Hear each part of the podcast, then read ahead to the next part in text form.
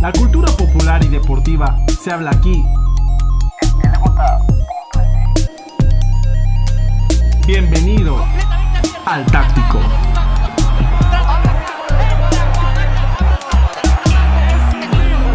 Síguenos en nuestras redes sociales.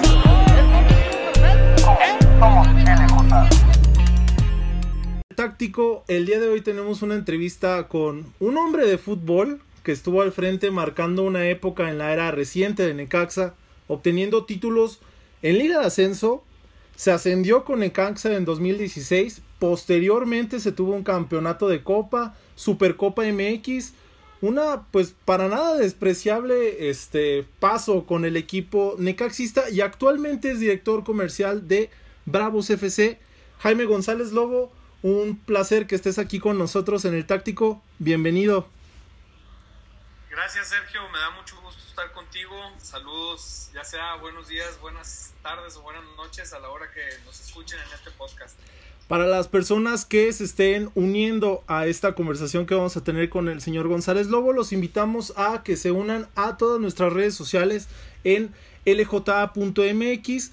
Somos LJ, nos pueden encontrar en Twitter y de igual manera en Instagram y Facebook. Jaime, ¿cómo, pues, ¿cómo estás? ¿Cómo, cómo va pasando la, la contingencia contigo? ¿Cómo va tu día a día? Pues igual que todos los demás, eh, con mucha paciencia, esperando a que a que todo esto pase con mucha responsabilidad, cuidándonos, cuidando a la familia. Esperemos que todo el mundo esté haciendo lo mismo y, eh, que se cuiden todos, ¿no? Para eh, esto va a pasar, va a ser algo temporal. Sé que todos estamos un poco desesperados ya por el tiempo que ha pasado, pero esto va a pasar y, vamos a volver a celebrar todos en el estadio. Aquí, por ejemplo, en, pues, en, con los directivos del, del fútbol o en, o en, tu caso siendo director comercial de, de Bravos, ¿qué es lo que se puede hacer o qué es lo que ustedes están haciendo ahorita desde su casa o desde la trinchera digital, pues para no tener un rezago o ahorita, pues todo está parado en el mundo de fútbol, en tu caso específicamente? Bueno, de hecho, fíjate que comentábamos directiva que tu, tuvimos esta mañana, este, que, hemos tenido inclusive hasta más trabajo ahora que estamos trabajando desde casa, eh, porque eh, los planes siguen, nada, nada se ha suspendido todavía, por lo menos en, en los proyectos que tiene FC Juárez hacia adelante. Eh, nosotros seguimos armando el plan para el nuevo estadio de, de Ciudad Juárez eso nos, nos lleva bastante, bastante tiempo y, y, se le tiene que invertir bastante trabajo. Eh, y eh, estamos teniendo una comunicación muy cercana con nuestros abonados eh, para saber pues cómo están, cómo están ellos, cómo está su familia, cómo lo están pasando. Hemos estado produciendo muchos videos para darle ideas a la gente de cómo sobrepasar este tiempo en casa tanto haciendo ejercicio como haciendo eh, algunas otras actividades este, divertidas que pueden entretener a, a, quien pueda estar en casa eh, en estos momentos encerrados. Sí, de hecho ahorita, por ejemplo, en la mañana me estaba dando la tarea para ver el sitio de internet de este Bravos y pues tienen recomendaciones ahí con la mascota. Creo que es uno de los pocos o de las pocas instituciones que se está haciendo eso o que lo intentan hacer un poquito más interactivo con las personas. Pues la verdad, enhorabuena y buena decisión que es lo que los equipos de fútbol tienen que estar haciendo más, reforzar esos mensajes que pues tenemos por parte de la Secretaría de Salud y de las autoridades que nos invita a que no salgamos y que sigamos con esta contingencia. Jaime, entrando un poco en, en tema, me interesa saber mucho, pues, la participación que tuviste con Necaxa, ¿no? Cinco años en la institución, ya hablamos de los campeonatos, también de los números, números negros que se dejaron en la institución, venta de jugadores. Imagino y quiero creer que, por ejemplo, ahorita yo cuento con una aplicación de Necaxa que me parece muy cómoda, me llegan muy buenas notificaciones. También era un trabajo que se estaba desarrollando por la parte de la comercialización del equipo. Las redes sociales del equipo pues cuentan con bastantes seguidores. ¿Cómo, poniéndonos un poquito en, contexto, llegas en 2014, ¿correcto? Con Ernesto Tinajero y con Memo Cantú. Es correcto, es correcto. Eh, eh, Memo Cantú es quien me hace la invitación a trabajar con Necaxa y luego Memo se sale este, como propietario del equipo y yo me quedo trabajando con, con los señores Tinajero, a, quien, a quienes les debo la oportunidad de haber estado en, en este proyecto de Necaxa. ¿Cómo fue la llegada al, al, equipo? Me refiero a cómo encontraron una institución que, pues prácticamente Televisa la estaba desechando, el equipo no podía ascender, no me refiero a por falta de méritos deportivos, sino de que no tenían bien buenos jugadores, no se podía llegar más allá de semifinales o de liguilla. ¿Cómo encontraron la institución o en tu perspectiva, cómo la encontraste o cómo fue esa llegada al equipo de Necaxa en aquel 2014? Eh, bueno, cuando llegamos había, para empezar, había un divorcio completo entre la plaza de Aguascalientes y el equipo. Correcto. muchas circunstancias que, se habían dado anterior a que los señores Tinajero y Cantú compraran el equipo. Eh, y eh, realmente nos topamos con pared, ¿eh? este, vimos, vimos que no había una buena relación ni con la afición, ni con los medios de comunicación, este, ni con la sociedad en general en Aguascalientes. Y el equipo estaba muy alejado de la gente. Entonces, pues la, la, tarea que se hizo fue acercar, por, lo menos fuera de la cancha, que es lo que nos tocaba a nosotros. Eh, las áreas que yo manejo son mercadotecnia, comunicación y comercialización. Y en esas, en esas tres áreas lo que hicimos fue acercar el equipo a la gente, ¿no? Y, y, y hacerle entender a la gente y que conociera y hacerle entender y sobre todo que creyera la gente de Aguascalientes que el proyecto que acababa de llegar era un proyecto nuevo, que era tres años para ascender el equipo a Primera División. Este, Se ascienden en dos, ¿no? Bueno, casi, casi lo ascendemos al primer año y lo ascendimos al segundo. Pero cuando llegamos, obviamente, con ese argumento, pues nadie nos creía, ¿no? Porque ya había habido muchas ah, promesas incumplidas por parte del, del equipo hacia la afición, ¿no? Y eh, gracias a Dios, la, digo, la gente de Aguascalientes es, es, gente buena este, y es gente que poco a poco vio que traíamos ganas de hacer algo eh, bien hecho. Este, nos vio que empezamos a, a, empujar los buenos resultados y, y se fueron sumando, ¿no? La afición de Aguascalientes, Jaime, si es verdaderamente muy complicada, esa apática. ¿Tú cómo la definirías? Porque parece que la de Juárez es un poco más fiel. Yo veo que casi siempre llenan el estadio. Se mete de lleno con el equipo. Inclusive me acuerdo de un partido de esta temporada que quedan 4-4 contra Pumas. Y en verdad el estadio pesa.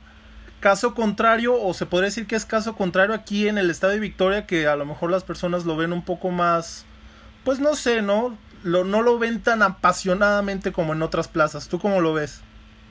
Mira, eh, a, la gente de Aguascalientes le gusta el fútbol eh, y eh, es verdaderamente importante que continúen entendiendo la gente de Aguascalientes que, que, que, tener un equipo en primera división es muy difícil.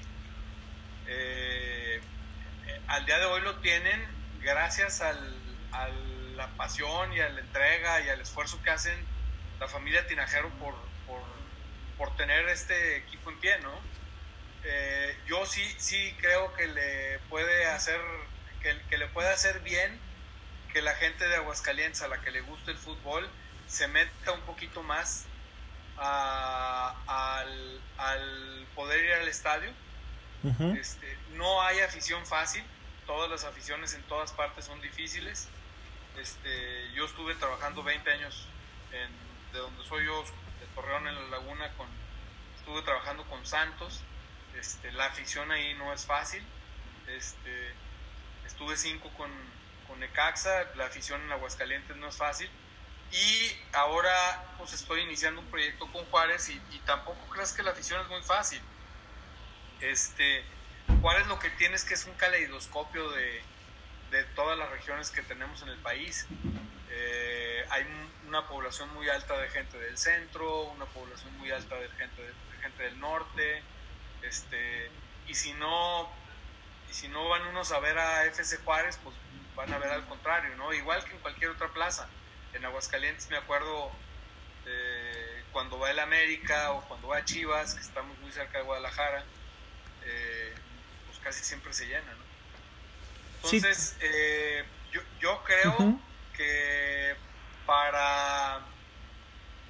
hay que apreciar el hecho de que todavía se tiene la primera división en Aguascalientes, ¿no? Porque se puede llegar a, a perder, ¿no? En un momento dado, sobre todo en estas épocas tan difíciles, en donde pues ya me imagino por las que han de estar pasando los señores tinajeros, ¿no? Este, yo espero que, que, nunca se les termine la pasión y que siempre haya fútbol en Aguascalientes para que la gente de allá pueda disfrutar de este deporte, ¿no? Y más ahorita retomando el tema que estaba diciendo de, del ascenso y del descenso de esto que se está radicando por los siguientes seis años. Por ejemplo, tú, Jaime, cuando llegaste a la institución de Necaxa, estaba plenamente en Liga de Ascenso. Tú viéndolo desde el punto de vista pues, de lo que eres, ¿no? De director comercial, de mercadotecnia, de comunicación. Para una marca o para alguien que quiera invertir en Liga de Ascenso, en un equipo que lo puede, supongamos, ¿no? Como le pasó a La Piedad o como le ha pasado a otras instituciones que ganan su ascenso en, en lo deportivo, pero llega alguien con más varo y después lo compran y ya todo lo que se había trabajado pues se radicó y se va a otra plaza. ¿Es redituable de que empresas o de que haya personas que inviertan en esa liga de ascenso? ¿Si era algo redituable para estas personas o para las marcas? ¿O en su caso cómo lo tradujeron? Todas las, todos los deportes tienen un escenario, eh, las marcas eh, tienen, cada una de las marcas tienen eh, su propio objetivo. una marca para poder invertir en un equipo deportivo este, tiene que entender en principio, sobre todo tiene que entender en principio el objetivo que tiene para hacerlo. ¿Me explico? Sí, claro. no, depende de, no depende de tanto del, escenario donde se lleve a cabo este. Este. Este. Sí, esta, esta inversión, ¿no? O sea. Inversión, exacto. Más bien depende del objetivo que tenga la marca. Por ejemplo, en, en, Aguascalientes hay una marca que, que es 100% aguascalentense, que es un orgullo de Aguascalientes y que en verdad es un privilegio que ustedes puedan tener a personas como, como son los dueños de esta marca que, le dan mucho apoyo a, al deporte allá en Aguascalientes, que es, por ejemplo, Rolcar. este, Rolcar, los señores, la familia López, este, su, su interés va más allá de la situación económica o de la situación este, de promoción para su marca. Ellos a lo que le apuestan es a, a Aguascalientes, ¿no?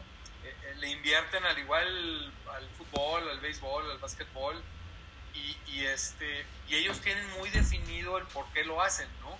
Este, y no importa si estés en, primera división o en ascenso o en básquet o en base, ellos a lo que le apuestan es a Aguascalientes.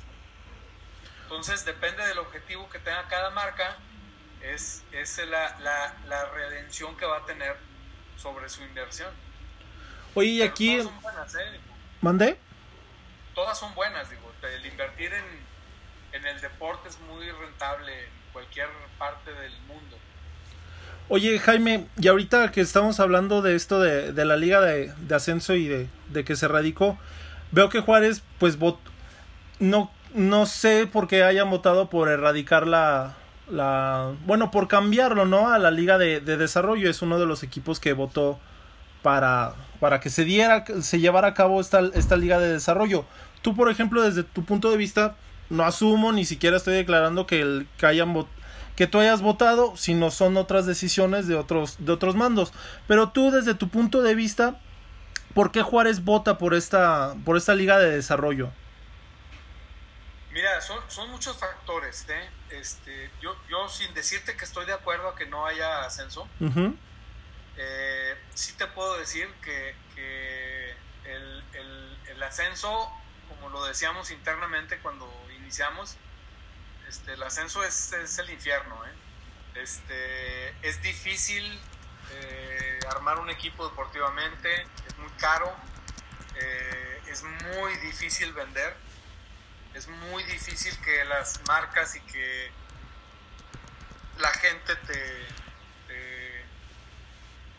apoye o le crea al proyecto. Eh, entonces, yo creo, eh, número uno, no se está eliminando el, el, descenso. Se está posponiendo, bueno, vaya. Se está posponiendo temporalmente. Y yo creo que hay que aprovechar este tiempo que se le va a dar de aire al, al al ascenso precisamente para hacer una reingeniería de cómo hacerlo de manera de que no le sea tan difícil a los dueños eh, mantener los equipos eh, jugando. Eh, yo creo que va a ser una gran oportunidad para reorganizar esa liga y relanzarla de una manera que le convenga a todos. Pues se antoja, por ejemplo, ahí Dime si diretes de que dicen dueños que pues la inversión que se le están haciendo a estos equipos, por ejemplo el caso de Mérida, el caso de la UDG, pues se va a tirar a la basura toda la inversión, no todos sus años de, esfuerzo, al tener esta postergación de los, de los seis años. Por ejemplo, si hubiera sido, si se hubiera aplicado en un imaginario, si se hubiera aplicado para Necaxa y tú estuvieras en la institución, ¿cómo trabajarías o qué, el, o qué es lo que, lo que sigue para estas instituciones, Jaime? mira, yo ya estuve en Necaxa y Necaxa se salió al segundo año de la Liga de Ascenso. Ah, bueno, se hubiera ascendido luego, luego entonces. Hipotéticamente, pues, ¿qué te puedo decir? Este, eh, yo, yo, yo participé en el proyecto a tres años para ascender al equipo. Casi lo ascendemos al primero y lo, lo ascendimos al segundo, sin necesidad de hacer inversiones estratosféricas. ¿eh? No, se, tiene muy buena mucha disciplina, se hizo con, gente que le sabe al, fútbol este, y, que, y, que, y que hicieron los movimientos correctos. ¿no? Yo no estoy diciendo que los demás no lo hagan, simple y sencillamente es que Necax es un ejemplo de que sí se puede hacer, este, obviamente amarrándote el cinto y, y, trabajando mucho. ¿no? Esa resiliencia, ¿no?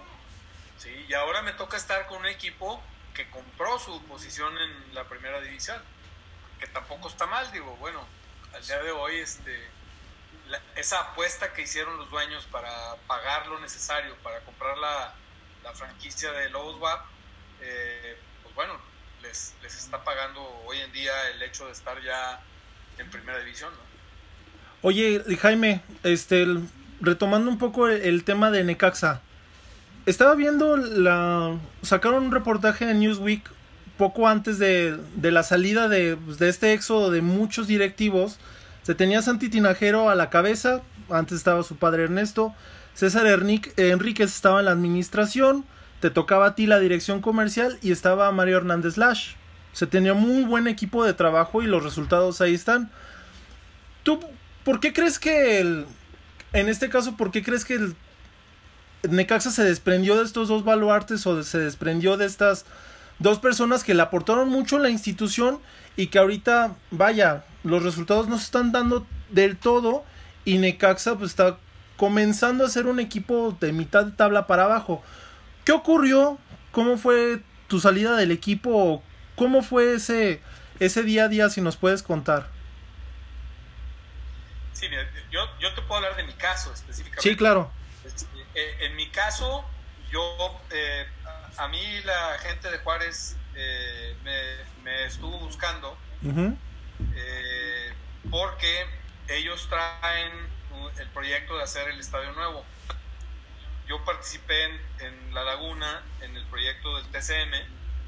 Este, de hecho, toda la idea del TCM nació en, en, el escritorio de mi oficina en Torreón, yo tenía una agencia de mercadotecnia, con Guillermo Cantú en ese entonces, que era presidente de Santos, y Alberto Canedo, que era vicepresidente de Santos. Eh, y eh, como ya tenía un tiempo trabajando dentro del fútbol, pues la, la, gente de Juárez me, me invitó a, a, a, conocer el proyecto que tienen. Eh, yo antes de Aguascalientes viví 12 años en El Paso. Ahí tenía viviendo mi familia por, por, unas cuestiones de salud de mi hija, que ahí la teníamos. Entonces conozco la plaza de Juárez, conozco la plaza del Paso. Eh, y eh, realmente pues yo no tenía intenciones de salir. Me hicieron una oferta muy importante y yo le, le, hablé con Ernesto y le pedí permiso de, de atender esta, esta oportunidad que, que, que se me abría. Este, y eh, pues, hay muy pocos eh, ejecutivos trabajando en el fútbol de México hoy en día que han participado en dos proyectos de construcción de estadios en México. Entonces a mí, sinceramente, pues me, llamó mucho la atención eso. El reto de Juárez es un reto enorme, es empezar de ceros, este, no hay nada, absolutamente nada, es construir la marca y construir el estadio y construir todo el concepto del, equipo. Y pues bueno, yo, yo digo, yo tengo al día de hoy tengo 54 años y, y no creo que, que, vaya a tener muchas oportunidades más de participar en un proyecto tan... ¿Tan ambicioso? Eh, tan ambicioso como este, ¿no? Entonces eh, hablé con Ernesto, me hizo favor Ernesto de darme la oportunidad de, de dejar Necaxa para poder eh, buscar el hacer un buen papel en esta, en esta nueva responsabilidad que tengo con, con Juárez. Eh, lo que sí es que a diferencia de, por ejemplo, de mi tema con, con Necaxa, con Aguascalientes, uh -huh. pues yo, digo, yo quedé perdidamente enamorado de Aguascalientes. Mi casa, yo tengo, mi, donde yo vivo está en Aguascalientes. Este, de hecho, ahorita yo no me encuentro ahí, pero mañana ya este, voy a regresar otra vez, mañana o pasado mañana para allá. Allá es donde me estoy pasando yo la, la cuarentena. Eh, y eh, sinceramente es un privilegio vivir en Aguascalientes, es una de las ciudades eh, que yo considero de las mejores para vivir en, México. Y eh, pues voy a regresar, tarde que temprano, este, cuando termine mis responsabilidades en Juárez, pues mi intención es este, regresarme a Aguascalientes. Pero la razón de haberme cambiado yo eh, de Necaxa a Juárez no fue este, de, de, de, salir de un lugar bueno a un lugar malo, ni salir de un lugar malo a un lugar bueno. Este, simple y sencillamente fue un reto, eh, un reto profesional que te llega, que pocas veces le puede llegar a, a una persona, me llegó a mí y las oportunidades son de quien las entiende, las reconoce y las toma, ¿no? Sí, claro, es...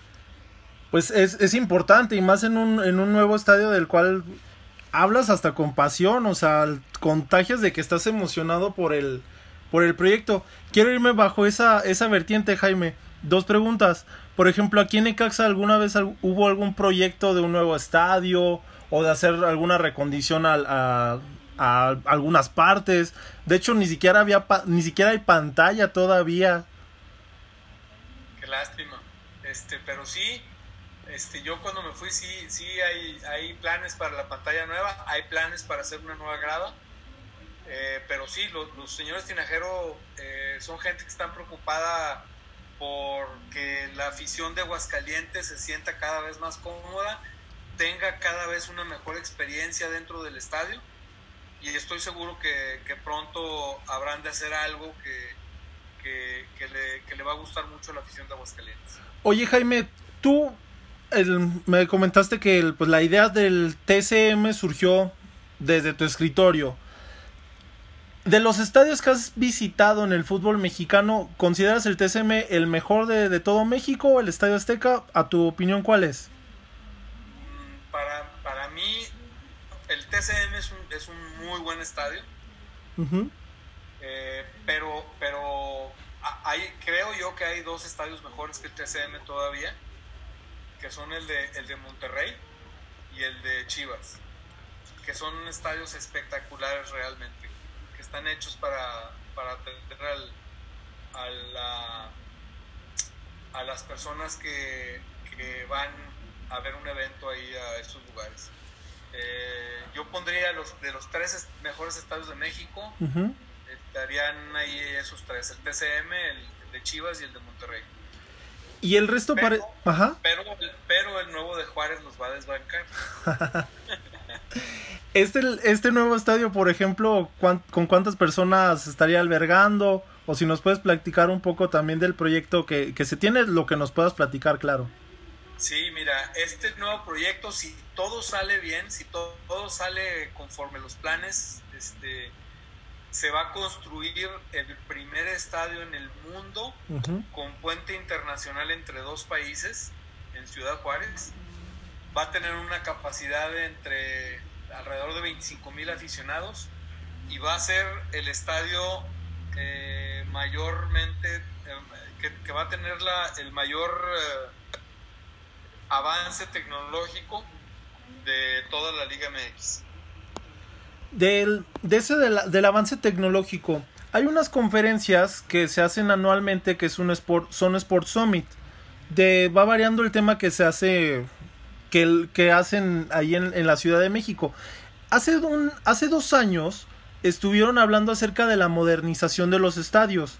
Aquí considero que en México pues falta mucho para hacer como tener estadios primermundistas que tengan pues buen internet, que tengan inclusive una aplicación en la que pueda pues comunicarse no sé el aficionado con el que le vende la cerveza o con el que le vende la, la gorra.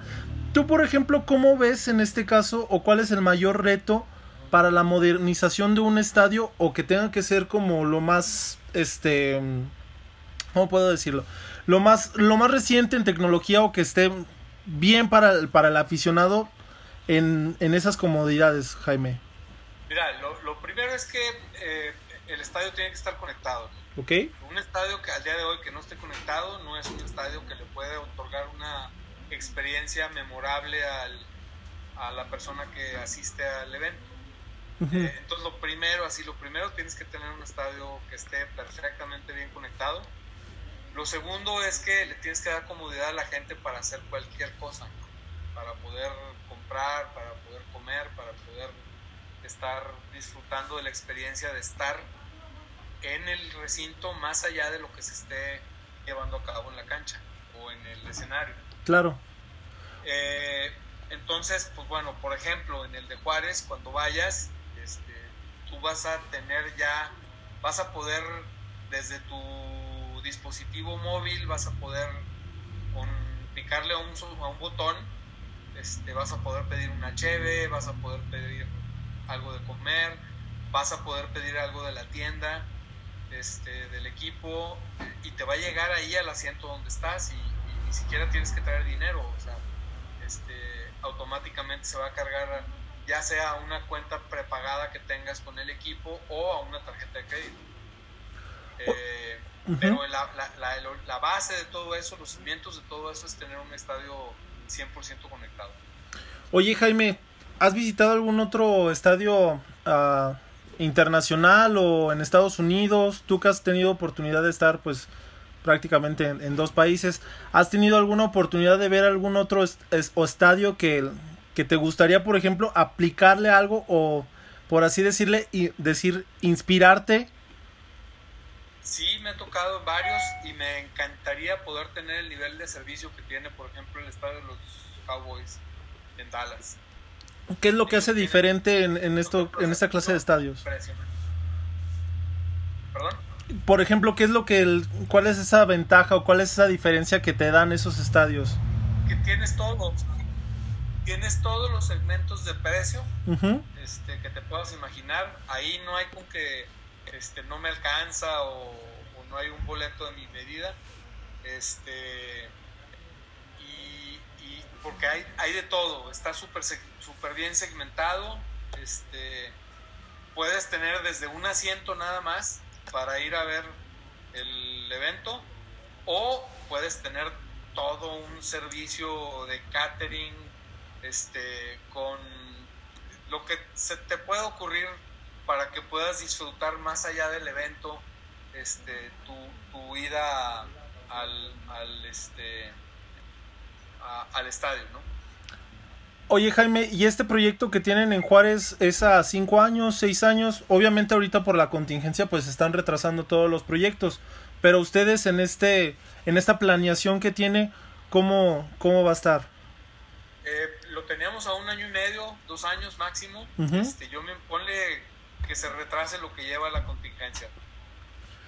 Y una pregunta que se me viene ahorita, estoy viendo que los nuevos estadios, bueno, hay algunos que su número, como número mágico, por así decirlo, estaba, por ejemplo, leyendo acerca del estadio que se iba a construir en Mazatlán, o el que me estás comentando tú ahorita en Juárez. 25 mil, menos de 30 mil personas es como que ese número mágico que son para esos nuevos estadios. ¿Por qué no optar por una máxima capacidad o ya no es redituable hacer un estadio así, por así decirlo, como el Estadio Azteca?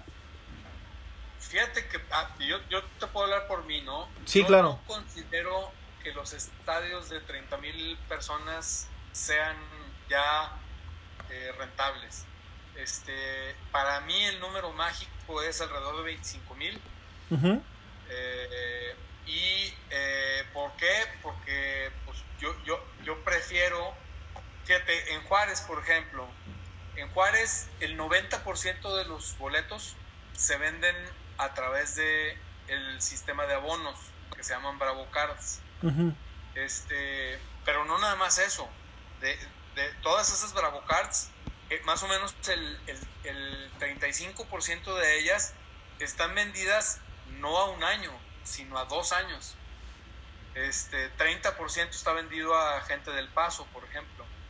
Eh, y, y, yo prefiero siempre ver un estadio de 25 mil lleno a ver un estadio de 30 mil con huecos. Este, siempre va a ser mejor tu experiencia cuando el estadio está lleno que cuando no lo está. Sí, inclusive hasta para la televisión, pues me imagino que es mucho mejor poder transmitir un, un partido donde, se ve que hay muchas personas, que inclusive al espectador pues le dé ganas de visitar el estadio, a caso contrario que inclusive pudo haber pasado aquí en Ecaxa, ¿no? Que a veces las tomas son abiertas y pues no se ven muchas personas. Por unos últimos dos temas que quiero tocar, Jaime, y muchas gracias por tu tiempo que, que nos estás concediendo aquí al táctico. Aquí en Aguascalientes, por ejemplo, ¿ustedes qué estrategias utilizaban o aplicaban para llamar más gente a los estadios? Porque se me viene a la mente hablando con personas o uno de reportero que tiene a lo mejor un poco más palpable el día a día con los aficionados, hablaban acerca de que los boletos estaban muy caros, de que no eran accesibles para todas las personas. Por ejemplo, desde su parte, ¿cómo se, cómo se incentivaba eso que visitara el, el aficionado de Necaxa o cualquier aficionado que visitara el Estadio Victoria cuando tú estabas en, en Aguascalientes? Precisamente el sistema este de abonos pues es la, la mejor solución para eso. Si tú, si tú eh, llegas a comprar los boletos individualmente, pues a lo mejor te puede salir un poco más caro. Pero en el caso de Necaxa, particularmente en Aguascalientes, tienes la ventaja de poder comprar eh, tu abono. El mismo equipo, los señores Tinajero implementaron un, un sistema donde puedes tener este, inclusive créditos sin intereses eh, y eso te, te, abarata mucho los costos del partido a partido. Le das eh, la ventaja también al club de poder tener un poco más de liquidez para poder operar. Y es un ganar-ganar. Eh, el hecho de poder tener un, un, un equipo de fútbol en una ciudad, representando una ciudad, es un esfuerzo que debe de ser compartido entre entre mucha gente, entre todos los que, los que tienen que ver y son parte de esa ciudad. Este, empezando por los dueños, obviamente, obviamente la afición y todos los que viven ahí en Aguascalientes tienen que formar parte de ahí, tienen que pensar en hacer cosas, cada uno de, su trinchera, que beneficien o que pueda perpetuar el, el poder tener eh, el equipo de fútbol en, en, la ciudad, porque que el beneficio es para todos. Un, un, equipo en primera división está promoviendo cada semana a tu ciudad. Claro. Eh, y eso es una ventaja este, que, que, no mucha gente identifica, pero que está ahí y que la, y que la tienes que tener.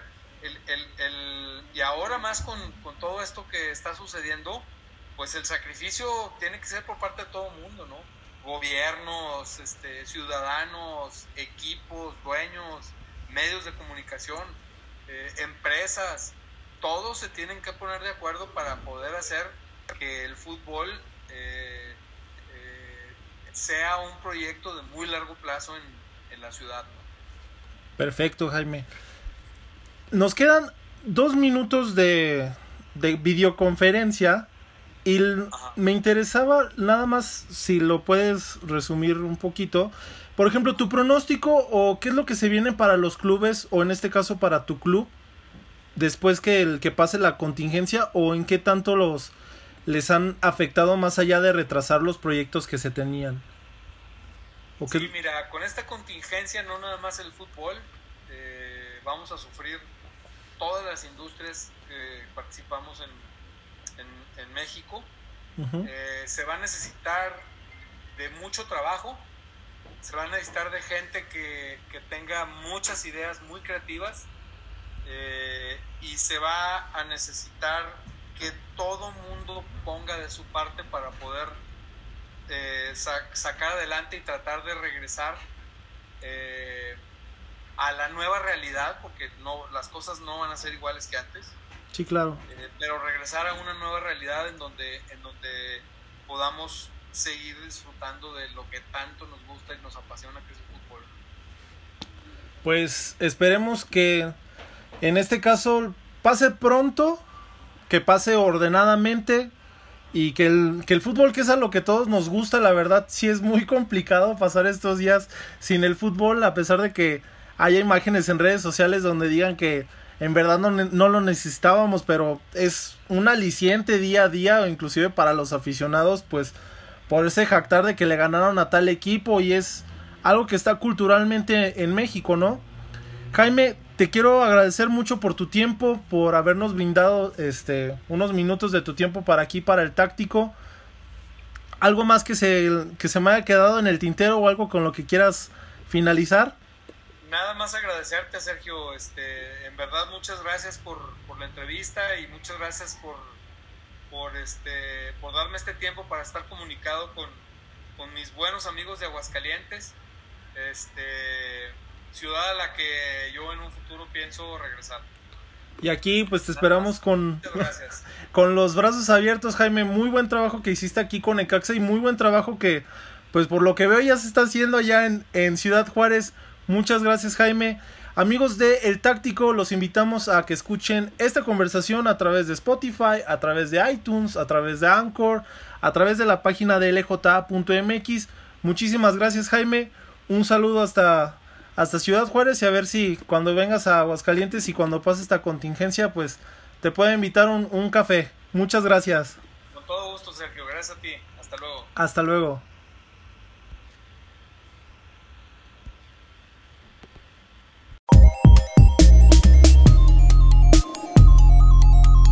Gracias por escucharnos y sintonízanos la siguiente emisión de